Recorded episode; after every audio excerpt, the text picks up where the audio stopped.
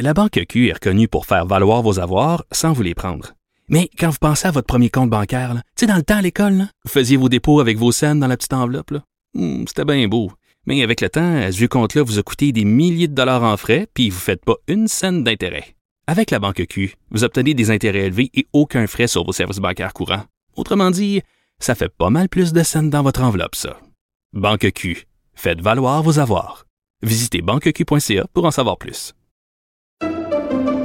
Pendant que votre attention est centrée sur vos urgences du matin, vos réunions d'affaires du midi, votre retour à la maison ou votre emploi du soir, celle de Desjardins Entreprises est centrée sur plus de 400 000 entreprises à toute heure du jour. Grâce à notre connaissance des secteurs d'activité et à notre accompagnement spécialisé, nous aidons les entrepreneurs à relever chaque défi pour qu'ils puissent rester centrés sur ce qui compte, le développement de leur entreprise.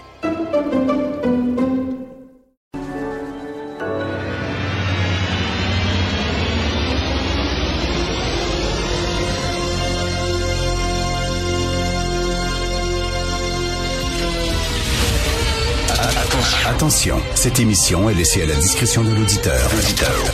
Les propos et les opinions peuvent choquer. Peuvent choquer. Oreilles sensibles s'abstenir.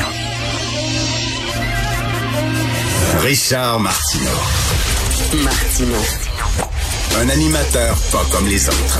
Richard Martineau. Cube Radio. Bonjour, bon mardi. Merci d'écouter Cube Radio. Alors, c'est ce matin, ce matin, euh, le 14 février, bonne Saint-Valentin, que ma carrière se termine. Alors, c'est aujourd'hui que ma carrière va se terminer et je vais probablement mettre Cube Radio dans la merde parce que si Cube Radio était régi par le CRTC, on perdrait notre licence. C'est sûr et certain.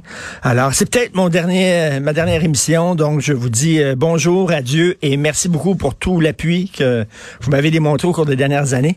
Pourquoi? Parce qu'aujourd'hui, je vais critiquer une femme noire. Je suis vraiment désolé. J'aurais adoré, c'est parce qu'il y a des propos qui ont été écrits. J'aurais tellement aimé que ces propos-là soient tenus par un homme noir, un homme blanc. Ça, ça aurait été génial. Un homme blanc, ça aurait été fantastique. J'aurais pu, mais non, mais non. Malheureusement, ces propos ont été tenus par une femme noire et je dois critiquer les propos dont je m'en excuse. Je vous ai déjà parlé d'Émilie Nicolas. Émilie Nicolas, lorsque tout le monde était tombé sur la tomate avec raison de Madame Émira El Gawabi, elle avait dit, ah, on sait bien, on sait bien, c'est une femme racisée. Et là, elle a dit, c'est pour ça qu'on avait critiqué Michael Jean, parce que c'est une femme racisée, c'est pour ça qu'on avait critiqué une telle, une telle. Ce sont des femmes, on les avait pas critiquées pour leur prise de position. Non, non, non, non, non. On les avait critiquées parce que c'était des femmes racisées. J'avais dit à quel point c'était complètement débile. Là, elle s'est surpassée. Moi, je pensais qu'elle avait vraiment touché le fond du baril. Émilie Nicolas, chroniqueuse au devoir, elle a voix de la race partout. Tout est de la race. Je l'avais dit, hein. Tu sais, quand tu as un ami, mettons, qui tombe dans une secte, il ne te fait que parler de ça. Il fait rien que parler de ça. La secte, la secte, puis le gourou, puis la secte, puis tout ça. Puis là, tu dis, je débarque, tu sais. Elle, c'est l'antiracisme. Elle est tombée là-dedans, elle a bu le Kool-Aid, elle est tombée dans le rabbit hole, le terrier du lapin, puis elle ne voit que ça. Le racisme, le racisme, la race, la race, partout. Alors, vous savez que Mme Nadine Giraud, euh, elle est décédée. Elle était députée caquiste, elle était ministre des Relations euh, euh, internationales et de la francophonie. Elle est décédée d'un cancer, malheureusement. Tout le monde dit que c'est une femme extrêmement sympathique, adorée de ses consoeurs et confrères. Voici ce que Émilie Nicolas a écrit. Elle est morte d'un cancer, Mme Giraud travailler deux fois plus fort que les autres pour avoir seulement, si on est chanceuse, les mêmes opportunités, ça finit par en avoir un impact sur la santé générale, le vieillissement métabolique et les risques de maladie. Ça, ça veut dire que si Mme Giraud est morte d'un cancer, c'est parce que c'était une femme noire. Il n'y a pas de blancs qui ont des cancers. Ça n'existe pas. Elle, c'est une femme noire, elle a dû travailler très, très fort pour être prise au sérieux parce que c'est une femme noire. Et ça, ben, ça a miné sa santé. Ça a eu un impact sur sa santé générale, sur le vieillissement métabolique. Métabolique. Et les risques de maladie. Si ça avait été une femme blanche, elle n'aurait pas dû travailler autant pour être ministre, faire sa place, et elle serait en vie présentement. C'est du délire, là. on est dans le, on est dans le délire. Là.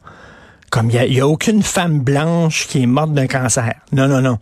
Ah non, mais c'est pas la même chose. Quand une femme noire meurt d'un cancer, c'est parce que le cancer, euh, elle l'a eu parce qu'elle est noire et parce que c'est une femme.